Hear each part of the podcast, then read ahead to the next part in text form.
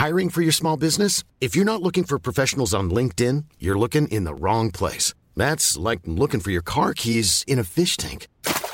LinkedIn helps you hire professionals you can't find anywhere else, even those who aren't actively searching for a new job but might be open to the perfect role. In a given month, over 70% of LinkedIn users don't even visit other leading job sites. So start looking in the right place. With LinkedIn, you can hire professionals like a professional. Post your free job on linkedin.com slash people today.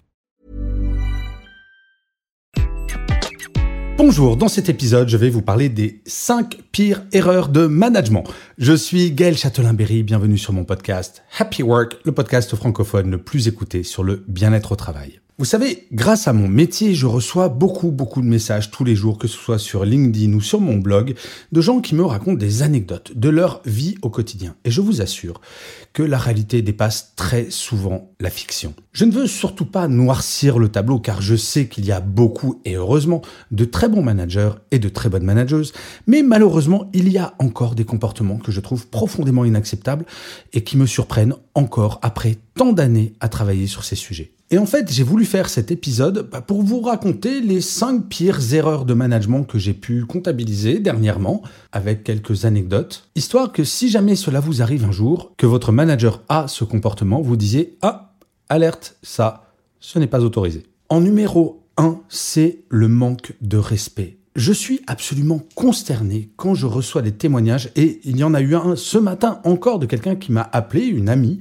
pour me dire que son manager l'avait traité d'abruti directement au téléphone, comme ça. J'ai d'autres témoignages d'insultes en public en traitant le collaborateur ou la collaboratrice d'incompétent ou d'incompétente. Le manque de respect, c'est vraiment quelque chose d'hallucinant. Si jamais vous êtes manager et que vous n'êtes pas satisfait du travail de quelqu'un, cela peut arriver. Moi-même, quand j'étais manager, il m'est arrivé de devoir gérer, oui, des formes d'incompétence, des erreurs, ce genre de choses. Mais il ne faut jamais attaquer la personne. Il ne faut jamais insulter la personne en tant que telle. Ce n'est qu'un travail. La personne n'est pas idiote, la personne n'est pas débile, elle a juste fait une erreur.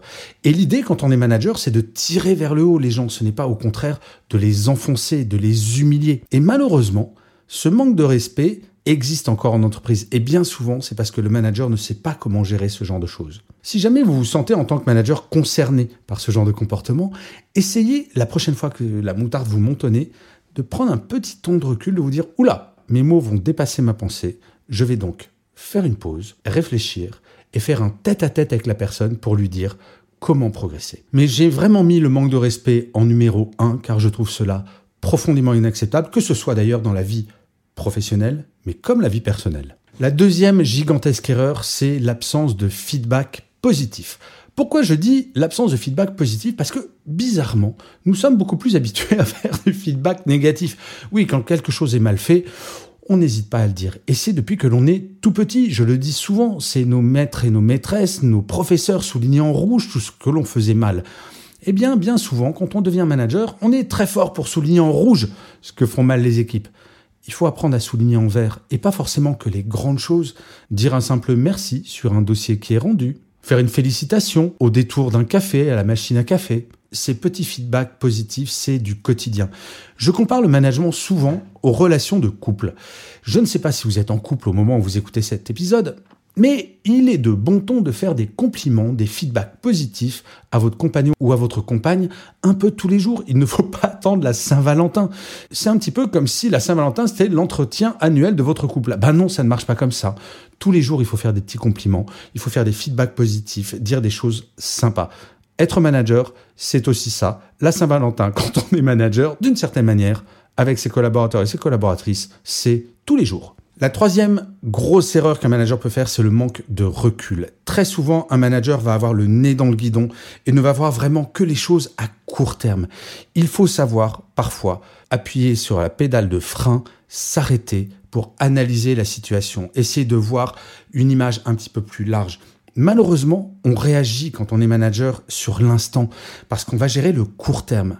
Un bon manager, alors je mets bon entre guillemets parce qu'on peut toujours s'améliorer, je ne sais pas ce que c'est véritablement un bon manager, par contre, je sais ce que c'est un mauvais manager.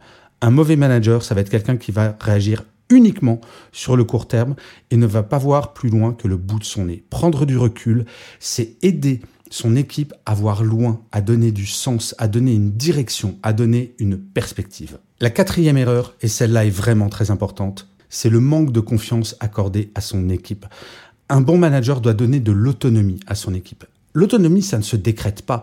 Bien entendu, un jeune collaborateur ou une jeune collaboratrice sera moins autonome que quelqu'un qui a 10 ou 15 ans d'expérience.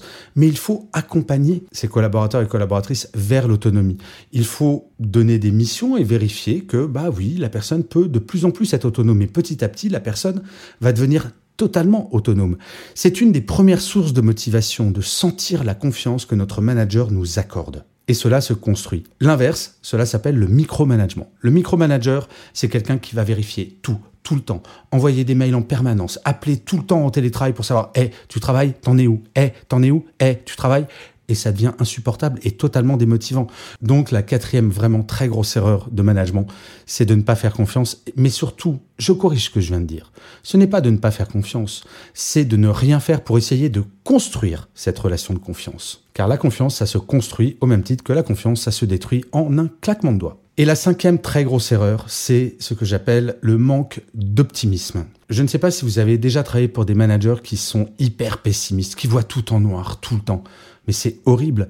Je le rappelle souvent, une équipe ressemble à son manager. Si le manager est souriant, l'équipe sera souriante. Si le manager est optimiste, l'équipe sera optimiste. Et l'optimisme, ce n'est pas de tout voir en rose, c'est de se dire, quelle que soit la situation, quel que soit le problème qui se pose, on va trouver une solution, on va agir ensemble. Et avoir un manager optimiste, mais qu'est-ce que c'est agréable. Je me rappellerai toujours, j'étais à l'époque chez Énergie, j'étais le directeur général adjoint des régies du groupe Énergie, et on n'avait pas atteint les objectifs. Et mon président vient me voir, et je me disais, je vais me faire engueuler.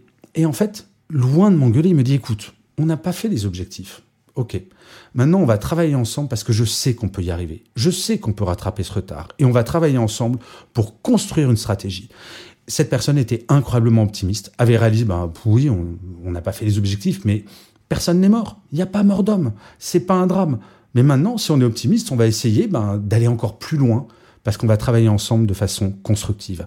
L'optimisme du manager, c'est ça qui va amener les équipes à se dépasser et surtout à le faire en étant bien quotidiennement. En fait, déjà, si les managers pouvaient éviter ces cinq erreurs, et surtout, très franchement, la première me semble mais tellement d'un autre temps, manquer de respect.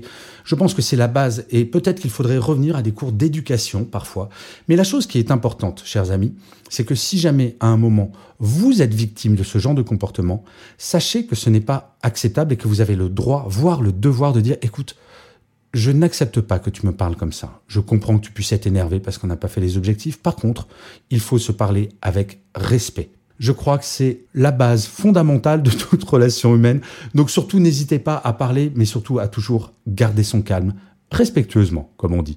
Je vous remercie mille fois d'avoir écouté cet épisode de Happy Work ou de l'avoir regardé si vous êtes sur YouTube. N'hésitez surtout pas à vous abonner sur votre plateforme préférée. C'est très important pour que Happy Work dure encore longtemps.